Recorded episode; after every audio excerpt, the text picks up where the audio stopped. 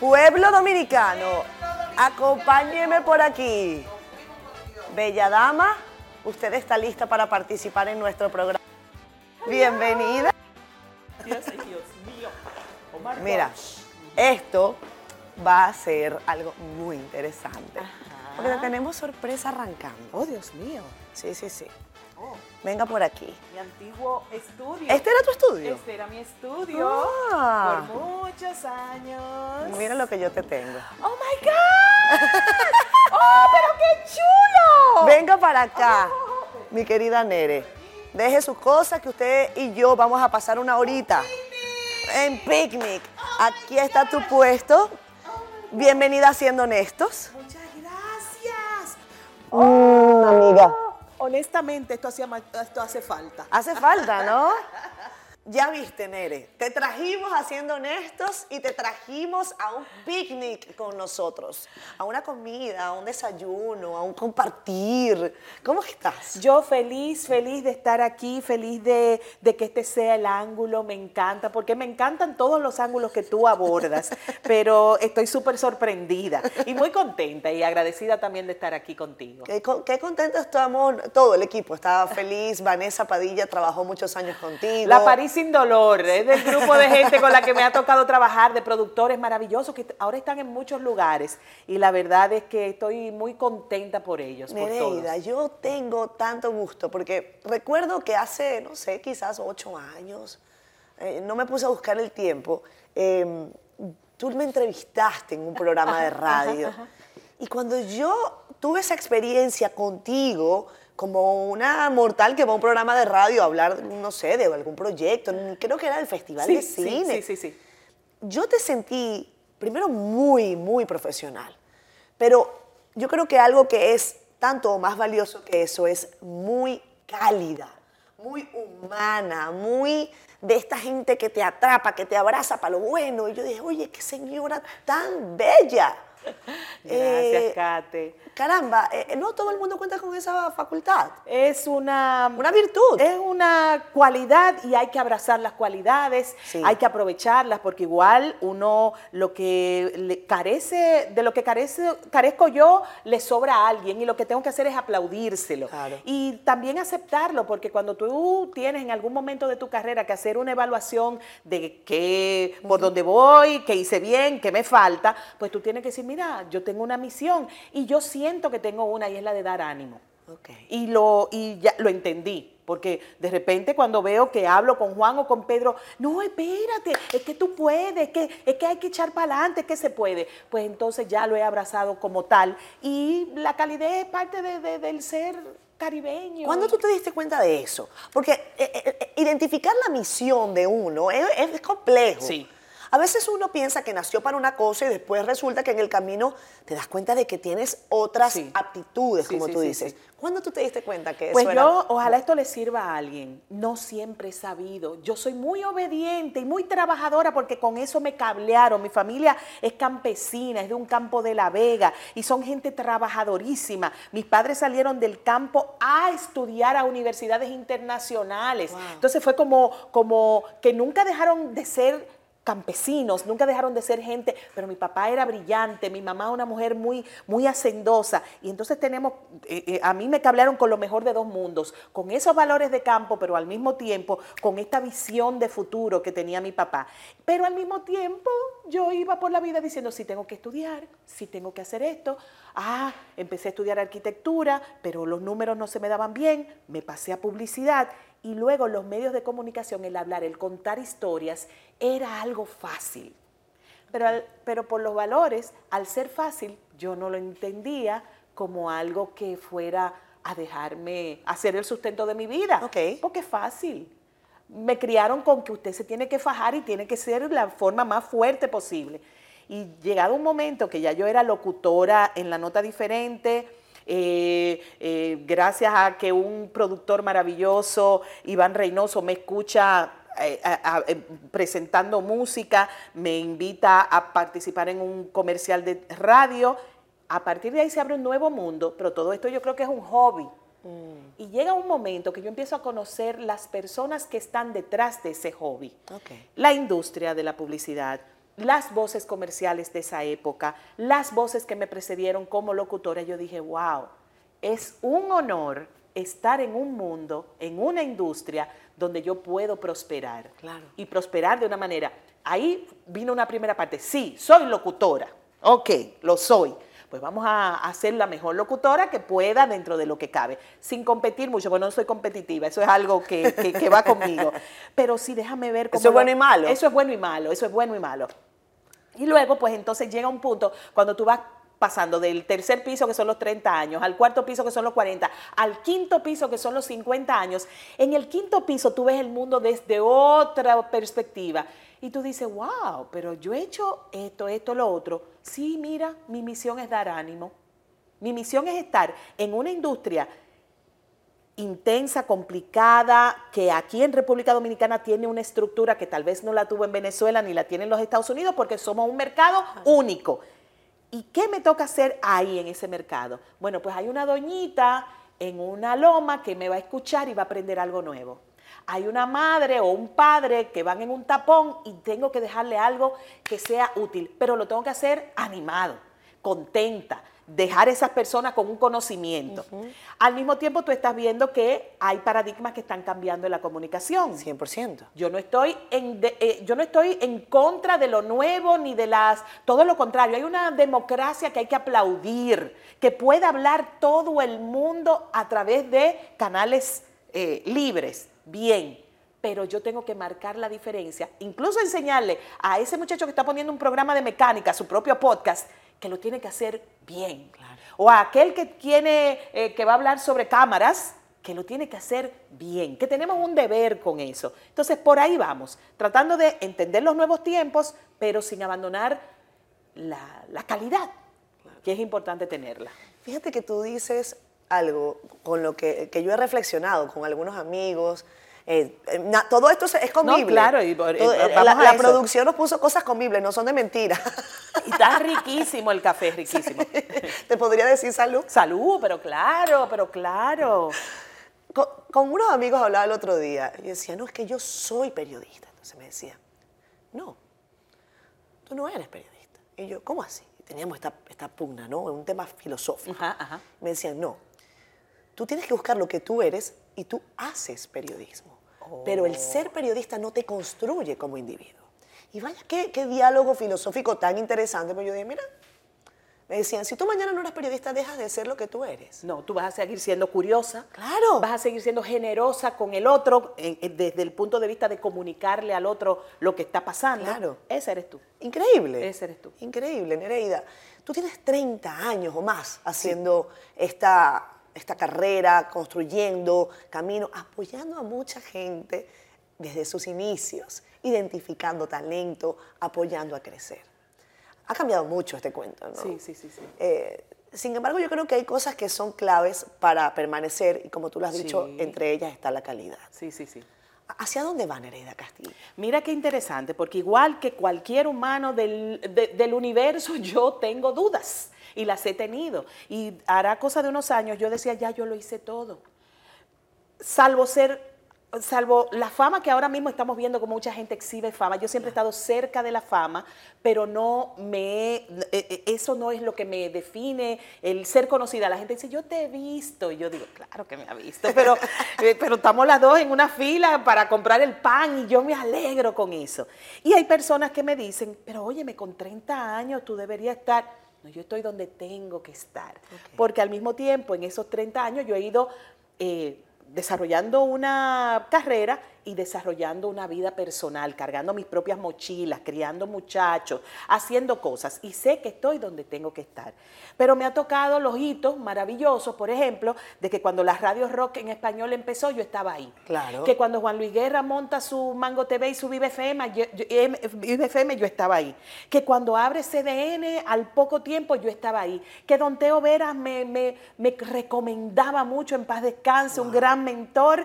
Y yo estoy en la voz de algunas instituciones muy grandes e importantes de- del país, pero al mismo tiempo eh, haciendo cosas. Entonces llega un punto en que tú dices, bueno, ¿Y qué más voy a hacer? ya, y te entran esas vocecitas por aquí que entran.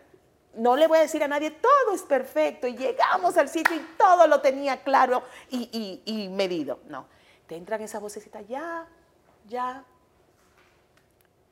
Y el 2021 hago un diplomado. Me animo a hacer un diplomado en una institución internacional de locución internacional. Y ahí hizo así, ¡puf! Me muestra la industria cómo ha cambiado a nivel internacional, me muestra que la voz tiene mucho campo, me muestra que por ahí viene la voz artificial y la inteligencia artificial, pero me dice, tenemos tanto que hacer y tantas cosas buenas, pero al mismo tiempo me doy cuenta de que yo tengo que decirle a las nuevas generaciones, porque es un deber, es un deber tuyo, mío, de todos, de estos camarógrafos que están aquí, reconocer que vamos a estar un tiempo y que vamos a dejar un legado. Entonces yo tengo que mentorear y tengo que enseñar. A algunos les voy a cobrar si tienen con qué pagar y a otros se los voy a decir gratis eh, en escuelas públicas, cómo hablar correctamente. Y entendí, ¡wow! Voy para allá. Y los próximos 10, 15 años, porque para ponerme de acuerdo con la FP tengo que trabajar esa cantidad, pues voy a, voy a ser maestra, voy a enseñar y voy a seguir yendo a picnics con Katherine y con gente maravillosa como tú, compartiendo lo que uno sabe. El buen comunicador es generoso. El buen comunicador no se guarda lo que puede ayudar a otro. Se guarda lo que por discreción, porque en esta industria la discreción también paga, se guarda lo que por discreción no construye. Pero tiene que compartir lo que sirva para que alguien salga del estado en el que está a uno mejor, ya sea de bienestar personal o ya sea de educación. Y ahí estoy, voy para eso. Mira eso, qué valioso. El buen comunicador es solidario, sí, que brinda, que da. Eh, me parece una, clave de, de vida, Nereida. Estás ahora en CDN Radio. Sí, sí, sí. Volví a mi casa. Volviste después de nueve años. ¿Y cómo te sientes en CDN? Mira, algo maravilloso, maravilloso, maravilloso. Mira, yo duré aquí 14, 16 años, no recuerdo bien, pero fueron muchos y fueron años intensos de mi vida. Sí. Yo venía recién con hijos pequeños, perdí a mi papá trabajando aquí. La cadena en tu hogar. Eh, la cadena en tu hogar y CDN con la familia. Y también trabajé en, apagué unos cuantos fuegos también en producción. Trabajé mucho y muy bonito. Esto, esto aquí es una universidad. Mm. Esto aquí es una, una universidad. Y volver no hacer, hablar de florecitas y pajaritos y, colores de temporada y recetas para la mujer, sino a un programa de guerrilla donde se habla, donde yo represento a la ama de casa clase media, pero donde se habla de política, de lo que pasó ayer. Ahí está Albanelli familia, ahí está Samuel Guzmán, Juan Carlos Albelo, hablando de la realidad. Yo a veces hago así, digo, Dios mío. Pero o sea, es un programa guerrilla. Es un programa Me guerrilla. Me gusta esa frase. Es un programa de qué es lo que pasó ayer yo he tenido que adaptarme a ir corriendo con ellos, aportando mi visión, que es respetada, claro que sí, pero al mismo tiempo viendo cómo los paradigmas de cómo se habla han ido cambiando. Eso no me hace renunciar a la calma y a los programas, porque tú, tú prendes la televisión y vas a encontrar en Netflix documentales, y porque hay todo para toda edad. Pero al mismo tiempo aprendí a no decir no y estoy, como dice eh, los norteamericanos, thriving, estoy prosperando en esa nueva forma de hablar. ¿Te sientes cómoda? ¿Te sientes bien? Me siento apoyada, cómoda y aprendiendo. No hay nada que pague aprender. Qué bueno. No hay nada que pague aprender. fíjate que el tema de la mentoría es extraordinario. Eh, porque yo siento que uno jamás deja de aprender. Sí. Jamás. Y, si uno puede apoyarse de personas como tú, eh, por ejemplo, tú mencionaste a Don Teo. Sí, sí, sí. Yo le guardo un cariño entrañable a Don Teo, a su familia. Recuerdo que Don Teo era uno de los invitados seguros. Sí, claro. Para siendo honestos. Claro, claro. Lamentablemente Lo, lo, perdimos físicamente, pero su legado está ahí. Sí, sí, sí. Yo tengo un librazo así de Don Teo. Sí, claro, pero... Eh, pero no solamente por el libro, sino por su creación de vida. por su trayectoria. Y él igual eh, eh, identificaba talento. Y segundo, te decía la verdad, como, como el nombre de este programa, siendo, honesto. Cuando yo me fui de la radio eh, musical al formato de talk shows, él me dijo, mi hijita, prepárate porque la gente que oye los talk shows sabe más que el que lo está haciendo. Y cuando te llame a alguien y te rellene como un kipe, ya tú vas a saber por dónde va la cosa. Y yo dije, wow, hasta el primer día que alguien llamó y dijo, eso no es así. Tum, tum, tum, tum, tum, tum. Fue en CDN Radio, en un programa que era de tarde, se llamaba Expreso Celular, algo así. Y yo dije, wow, de esto fue que me habló Don Teo. O sea, me advirtió, me mostró. Y yo he tratado de hacer eso mismo con cualquier persona que me venga a pedir un consejo. Además de Don Teo, ¿quiénes han sido tus mentores, Nereida? Mira, eh, el señor Quirós, Manuel Quirós, lo amo, Papa Quirós, y él sabe que tiene muchos hijos aquí. Carmen Inverbrugal, porque es el tipo de persona que te da los consejos que te tiene que dar con la voz tan calmada. esa y en un momento muy particular. Una voz terciopelo, de Exacto, en un Carmen. momento muy particular de mi vida. Recién casada ella eh, se sentó conmigo a beberse un café y me dijo, Nereida, tan, tan, tan, tan. Yo dije, wow. Wow. Qué wow". temple, ¿no? ¡Pum! Eh, y así hay tantas personas, tantas personas. ojalá- sé que, pero esos son los que yo recuerdo con, como personas que me agarraban en una esquina y me decían tan, tan, tan. Me daban el boche correcto en el momento correcto. Y eso hay que aceptarlo y, y- y valorarlo. Con humildad. Sí, claro. Con humildad. Claro, claro, claro. Bueno, yo claro que siento sí. que nos falta a todos quizás un poco de humildad. Sí. Eh, a diario, Sí. a diario. Uno, Sí. uno a veces no le gusta que le digan lo que uno no sabe que está mal, pero como que... El ego está ahí, el ego está ahí es, y es inherente a, a- a la humanidad. Traiciona Es un la propia acepción, este traiciona. Lo bueno es tener valores y lo bueno de, en mi caso, mi cosmovisión, yo soy creyente. Cuando tú sabes que tienes algo por encima de ti, pues tú vas ahí a esa, a, a decir, mira, tú sabes, Sí. perdóname, yo sé. Y eso es bueno desde mi desde mi forma de ver la vida. Igual yo acepto que las personas tienen que parar y oler las flores. Y la, la sociedad nos está invitando a ir rápido, rápido, rápido y a no mirar a los lados. Y a que el yo y a mi posibilidad y yo, yo, yo, yo es todo. Cuídate, que no es así. No, no, no, no eres, tú eres único, especial, irrepetible, pero lo es también el que va al lado, el hijo del pollero, el que va manejando el carro y el científico. Tienen todos esa misma cualidad que tú tienes. Entonces, no te, no te subas demasiado, Claro. porque pues la caída va a ser muy fuerte. Duele. Duele, duele. Duele mucho. Duele, duele. Y después cu- cuesta sobarse, porque hay que sobarse solo. Claro. Nadie te acompaña a Nadie te va a acompañar, exactamente. Vámonos a la pausa comercial. Son los años de experiencia lo que están hablando hoy con Nereida Castillo y yo estoy aquí juiciosita Ay, ay. Atendiendo a esta escuela maravillosa que además nos acompaña todos los días en ese camerino que ustedes vieron al principio del programa.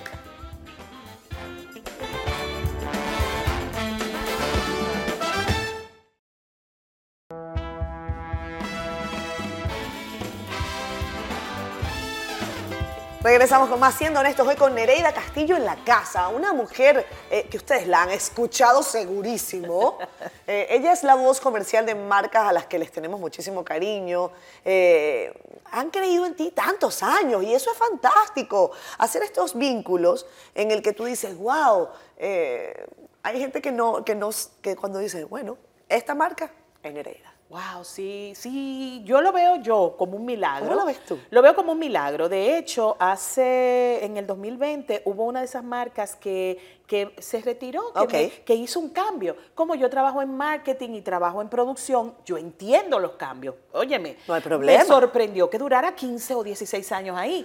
Y cuando vienen, óyeme, con un nivel de, de decencia y de humildad, a decirme, Nereida, te lo queremos decir, eh, me llama un alto ejecutivo, una alta ejecutiva para decirme, lo que pasa es que vamos a... Yo le dije, no es que no tienen que explicar nada, yo estoy sumamente agradecida de este tiempo y de que no ha habido ni un sí ni un no en ese proceso, porque son temporadas largas. Imagínate tú para el I2K, cuando iba a haber el cambio de... Wow, el cambio del, al 2000. Eh, Al 2000, todo lo que hubo que comunicar, eh, Claro. cómo se usó la voz, cómo se programaron cosas. Lo mismo pasó con el COVID, todo lo- el cambio que hubo que hacer eh, para hablarle a los clientes de esas marcas. O sea, eh, son relaciones intensas y directas. Correcto. Y gracias a Dios, muy buenas relaciones, muy, muy buenas relaciones. Lo que yo estoy es agradecida en ese sentido. Eso, eso es fantástico. Eh, Tú sabes que yo cuando estaba en la universidad hubo un profesor que algún- en algún momento me dijo, se llamaba Marcos Reyes. Marcos Reyes era un extraordinario profesor, hacía telenovelas, pero estaba mayor, yo creo que tenía más de 70 años, pero muy lúcido, pero le pasaba esto que le pasa a algunas personas de la tercera edad, que a veces parece como que se quedan dormidos. Ah, sí. Y no necesariamente están dormidos, ellos están como descansando la Sí, vista, como pero en están pausa. atendiendo todo. y hicimos un noticiario radial y en algún momento él me dice, "Pues, abre los ojos.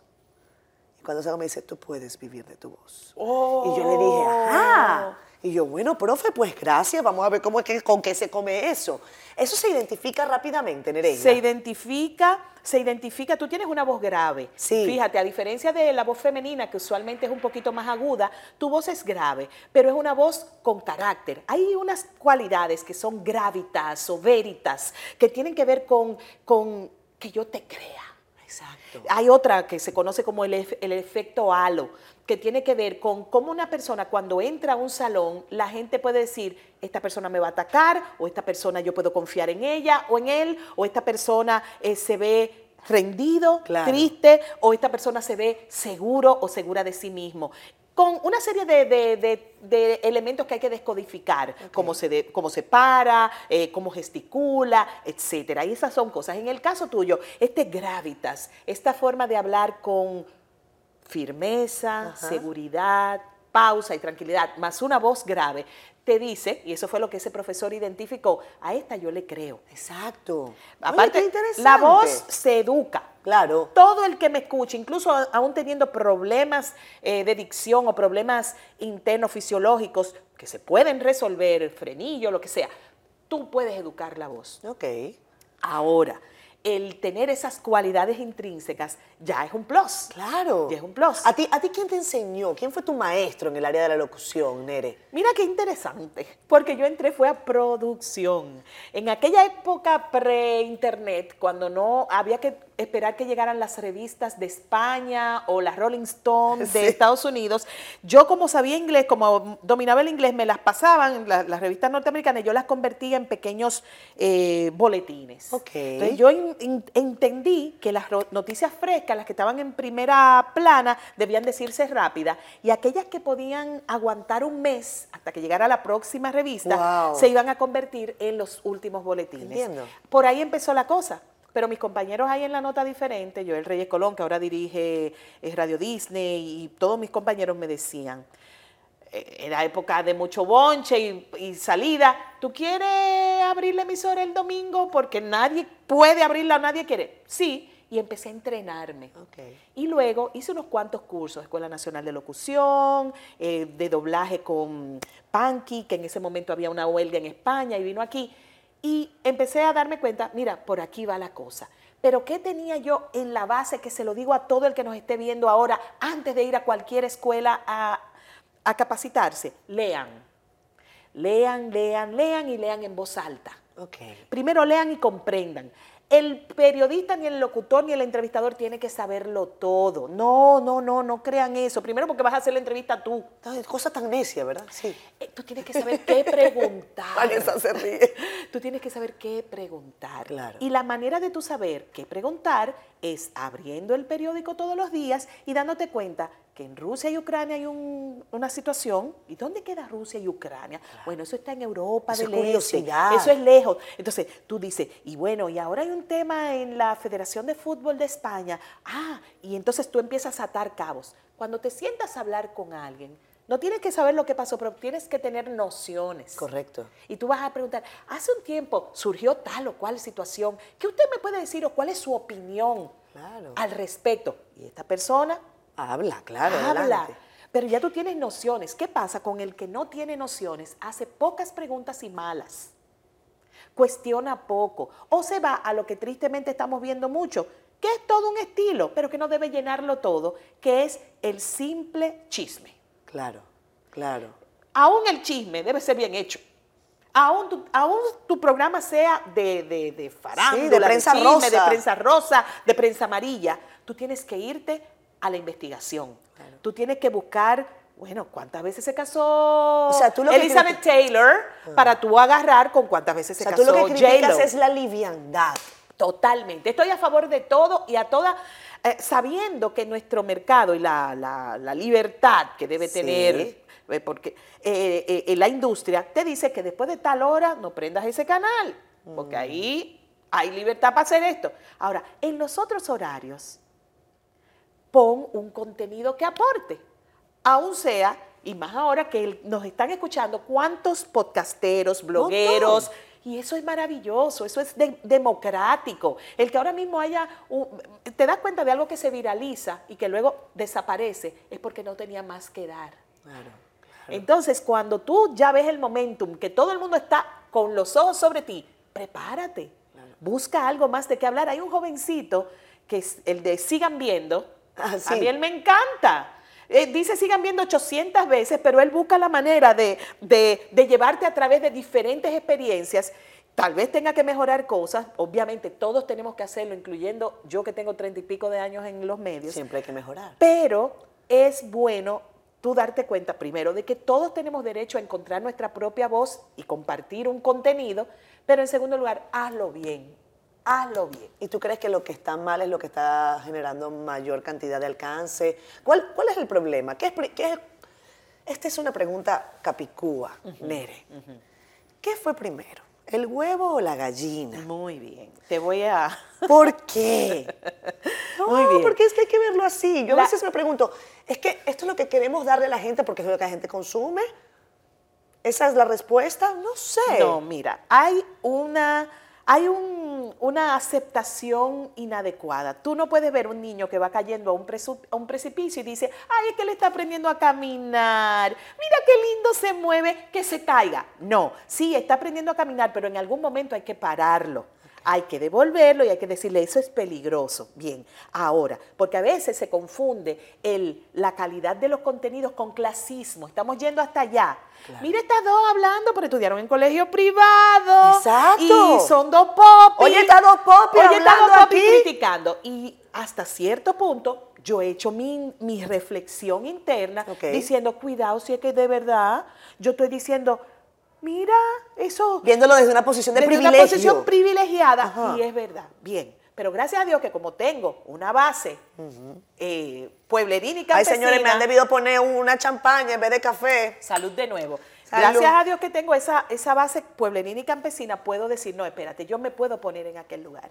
Nosotros tenemos un déficit educativo fuerte y lo hemos tenido por más de 50 años.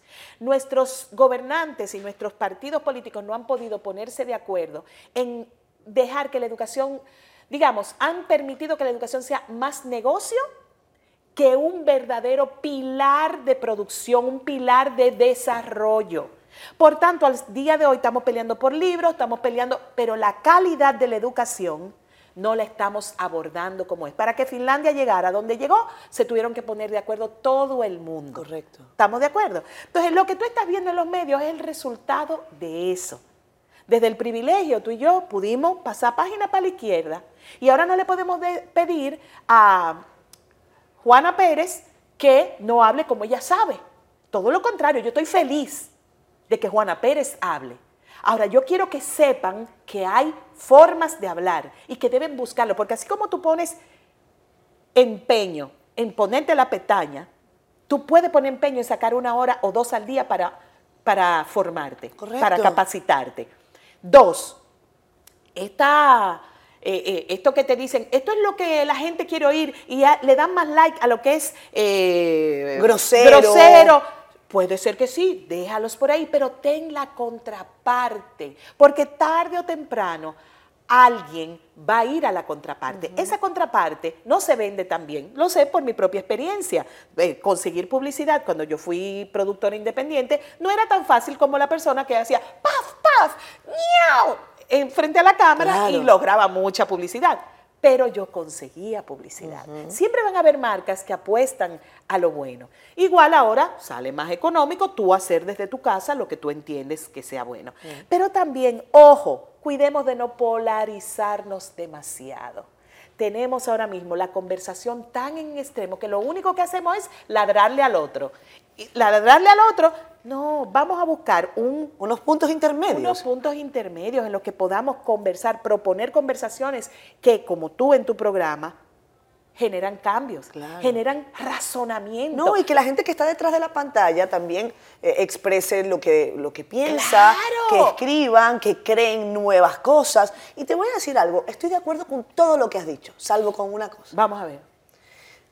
Desde nuestra posición de privilegio, yo no me siento una persona con privilegios y te voy a decir por qué. Yo vengo de una familia de abuelos prácticamente analfabetos, con una madre que acudió a una escuela, que trabajó por su universidad, que se ha ganado absolutamente todo en la vida, con situaciones de salud que atender, con dificultades económicas. Como pasa con la clase media, que... una gripe los quiebra. Exacto. Ajá, No, no, no, es que nos ha pasado. Ajá, ajá, a nosotros en menos también. de tres generaciones hemos emigrado dos veces. Ajá. Entonces, yo no me siento en una posición de privilegio. Pues ahí, te- ahí, ahí, ahí se hace presente los prejuicios. Exacto. Los prejuicios. Yo te que- veo. ¡Wow! Esa es una chica privilegiada, es una popi. Una popi cualquiera. Y solo se ve hasta donde llegó eh, tu esfuerzo por mejorar. Claro. Pero nadie sabe cómo lo lograste y el empeño que tuviste que poner y lo que costó. Y lo bueno de ser comunicador es, es la empatía de decirle al otro, mira, esto no ha sido un camino Eso la- fácil. La, piramidita, ¿no? Que, que pasan por ahí. Nada más vemos la puntica del iceberg. E incluso el hijo del multimillonario, el rico de cuna, el que También. nació con cuchara de plata, también tiene que guayar su propia yuca. Eh. En un mundo que va a ser prejuicioso contra él, porque entienden que todo lo tuvo fácil. Igual de mal va a estar el que dilapida una fortuna como el que en el barrio eh, se, se echa la pinta y no piensa en la comida de su mamá o de sus hijos. Correcto. Eso, eso es transversal, como dice mi querido Juan Carlos Arbelo. Arbelo, que usa mucho esa palabra. Eso es transversal a cualquier, eso es una forma de ver la vida y de actuar. Entonces sí, tienes razón. No, Eh, eh, nosotros somos clase media, que yo siempre le digo, la clase media que si se enferma, quiebra. Que si se enferma se jode. Que si no paga unos anticipos, eh, eh, la DGI te los va a cobrar con... Con, con, con- ¿cómo se llama Sí, esto? con creces, con intereses, con todo. Y, y se te puede ir a la porra tu pequeño negocio. Claro. Esa es la clase ¿Tú sientes media. que los prejuicios han- te han afectado a ti? Tengo una dicha. ¿Cuál? Tengo una dicha que yo me parezco a la prima de todo el mundo. Pero en este país ser rubio, blanco y andar bien montado es una profesión en sí misma y trae prejuicios. Yo estoy de acuerdo. Y los demás te dicen no. Pero yo en mi caso, que me he ido liberando de cosas como el pelo, soy mulata, he podido navegar. Y soy simpática. Oye, eso ayuda. Eso, eso ayuda. un montón, ayuda. ¿eh? Simpáticos son los anunciantes diciendo honesto. Quédense con nosotros que ya venimos con más de esta conversación con Nereida Castillo.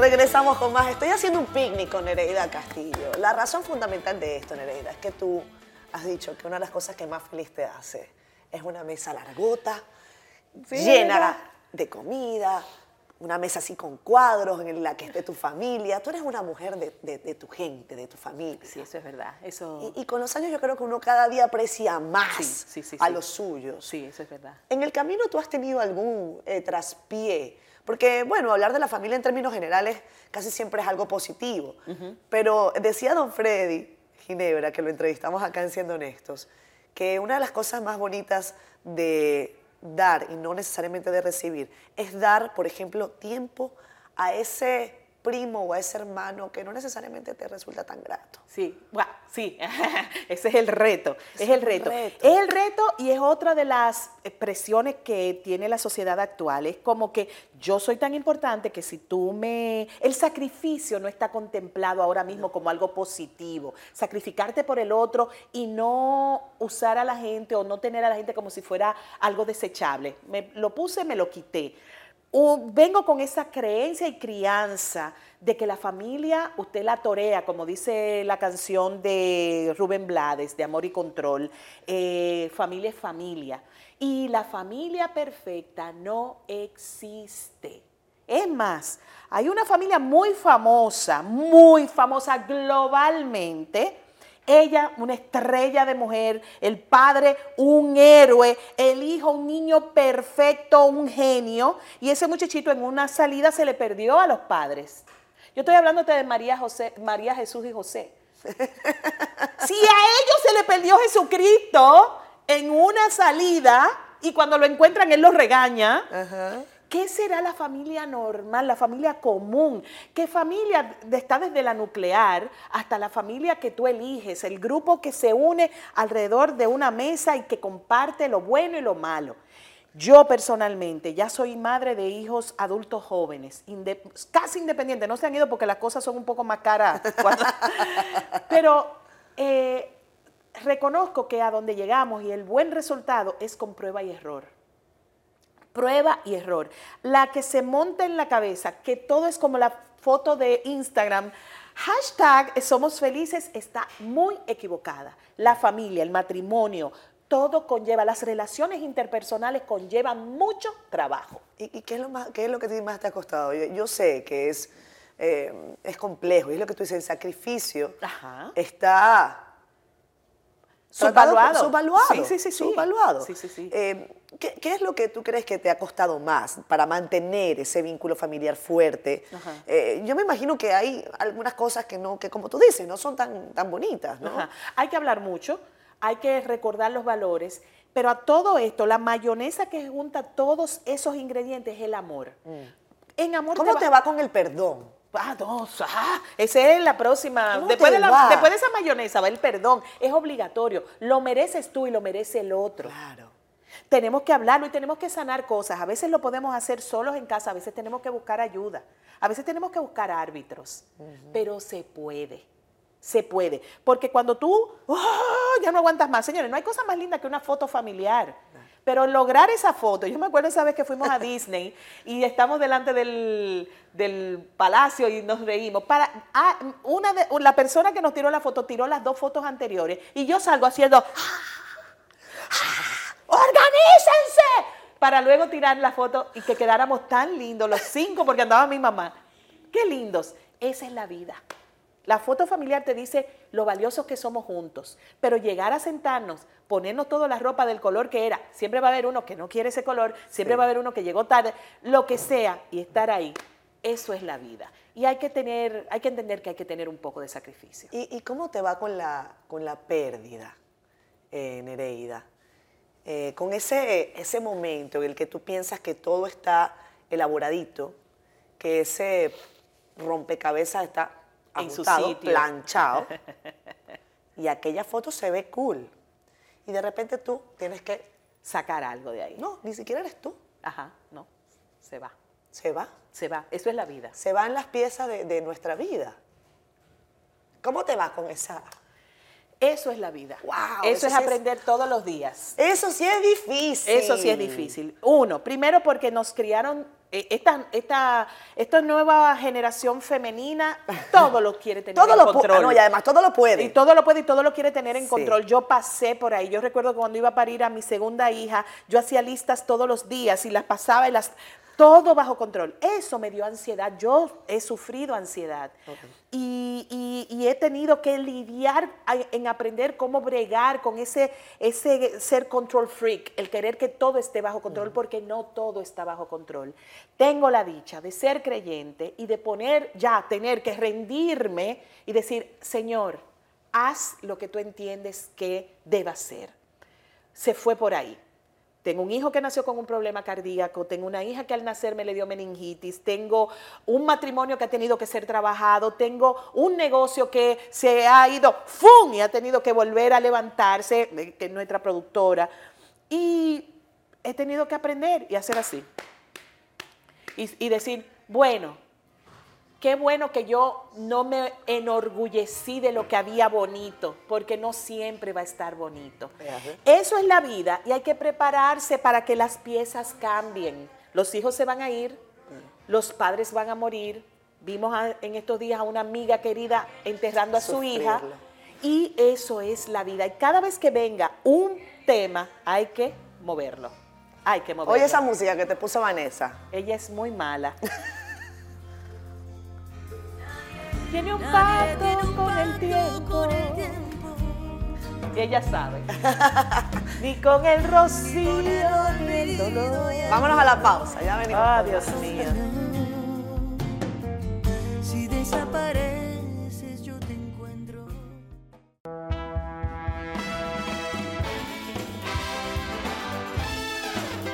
Nereida Castillo está en la casa, en la parte anterior, como vieron ustedes, nos pusimos sensibles y no es para menos.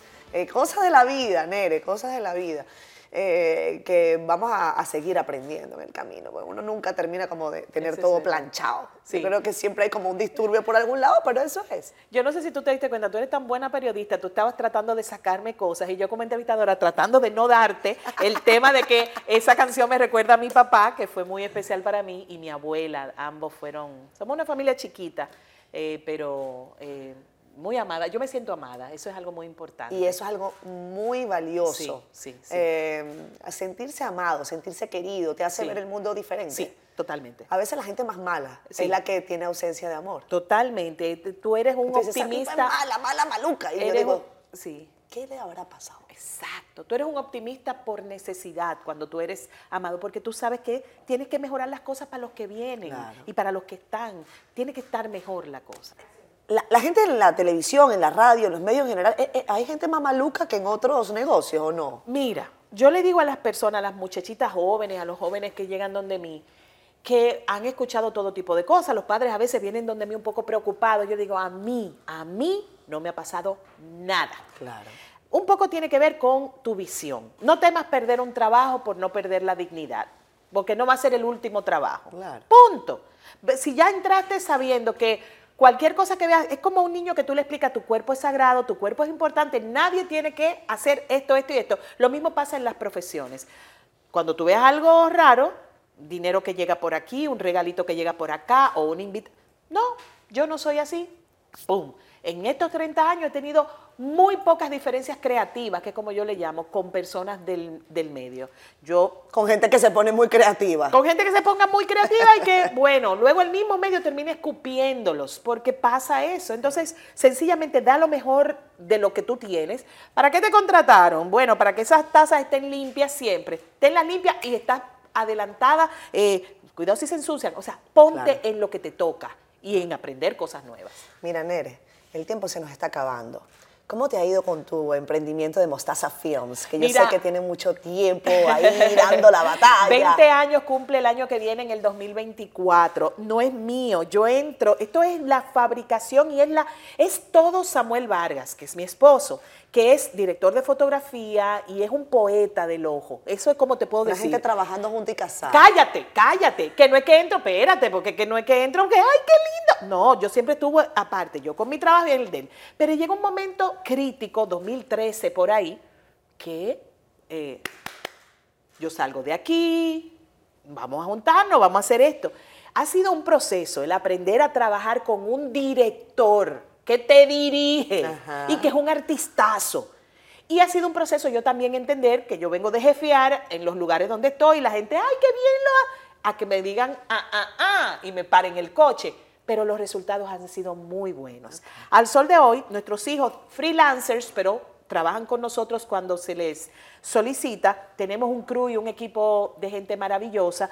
Y sí, eh, eh, eh, es chévere. me- nos lleva a viajar a diferentes lugares al país, caminarlo. eh, hacemos un video, documentales, corporativos, comerciales. O sea, es un trabajo chulo. Es un Eso trabajo es un chulo. trabajo interesante. O sea que sí se puede tener éxito en familia Sí y trabajar. Sí, todo sí, el sí. mundo. Eh, eh, sí, y es el colmado, es lo que te ah, mencionaba, es el colmado que nos toca, y es lo que te mencionaba del sacrificio. Sí. Y a veces hay que respirar hondo y decir, bueno, y al final, cuando se entrega un trabajo, que tú ves el efecto wow del cliente, entonces nos damos besitos, abrazos, siempre pedimos sushi, que esa es la manera de celebrar de nosotros, y wow, luego se vuelve algo intenso y vuelve y calma, o sea que es chévere. ¿Televisión diaria o radio diaria? Radio, radio, radio.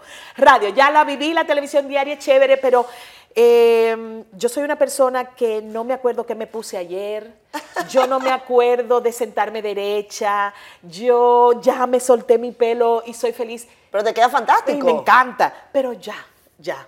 Igual, déjame no decir no, porque Ay. el de arriba siempre me sorprende. Y, y el pintalabio rojo Y el pintalabio siempre. rojo todo lo arregla, catering, todo lo arregla. Yo hoy me lo puse casi rojo, para tú sabes. Sí, claro. Ponerme en modo Nereida, Así ustedes mismo. saben. Vamos arriba. Así mismo. Mira, Nere, tú sabes que cuando yo entré en CDN, yo llegué en un momento muy complejo.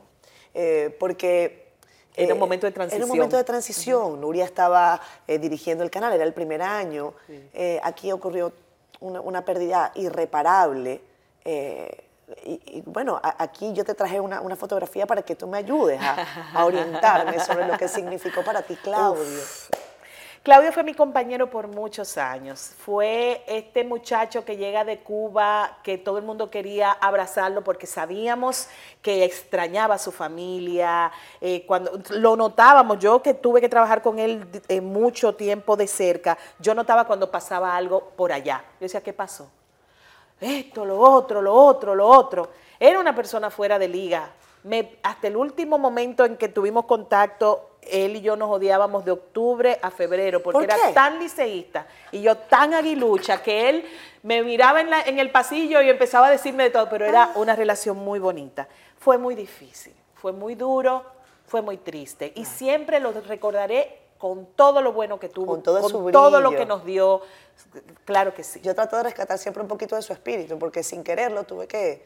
Yo lo había conocido antes de pensar en trabajar en CDN. Y tuvimos una- un intercambio de ideas muy chévere. Yo me quedé con esta idea tan grata de él. Y cuando supe de esa noticia me, me marcó mucho, porque claro, hacíamos lo mismo, yo en Venezuela, él acá. Y después saber que tenía que sentarme ahí, Oh. en el mismo lugar en donde él estaba, yo decía, esto va a ser muy Sí, difícil sí, sí, eh, para el equipo. Eh, pero bueno, como dices tú, es bueno recordarlo con su luz. él entraba a un sitio y llenaba de su personalidad el lugar. Y dicho. la verdad hay que recordarlo así y, y- y se lo debemos, se lo debemos. Que no recordemos cómo murió, No, sino cómo su vivió. brillo. Exactamente. Reinaldo Infante. Ah. Dime de Reinaldo. Me acabo de tomar un café largo con él y su esposa eh, y mi esposo también antes de ayer. Eh, son gente maravillosa. Ese tipo de gente con la que tú quieres estar asociado por mucho tiempo, por cómo ven la vida, cómo abrazan la vida. Y también fue, fuimos compañeros de radio en, sed- en La Nota y luego aquí yo lo invitaba y lo invitábamos y lo invitábamos, ¿te acuerdas? Y le decíamos, Tú Quédate, deberías. quédate aquí. Hasta que lo convencimos. Y bueno, ahí hizo una carrera corta pero intensa, maravillosa en televisión. Igual está enamorado de la radio y de lo que está haciendo.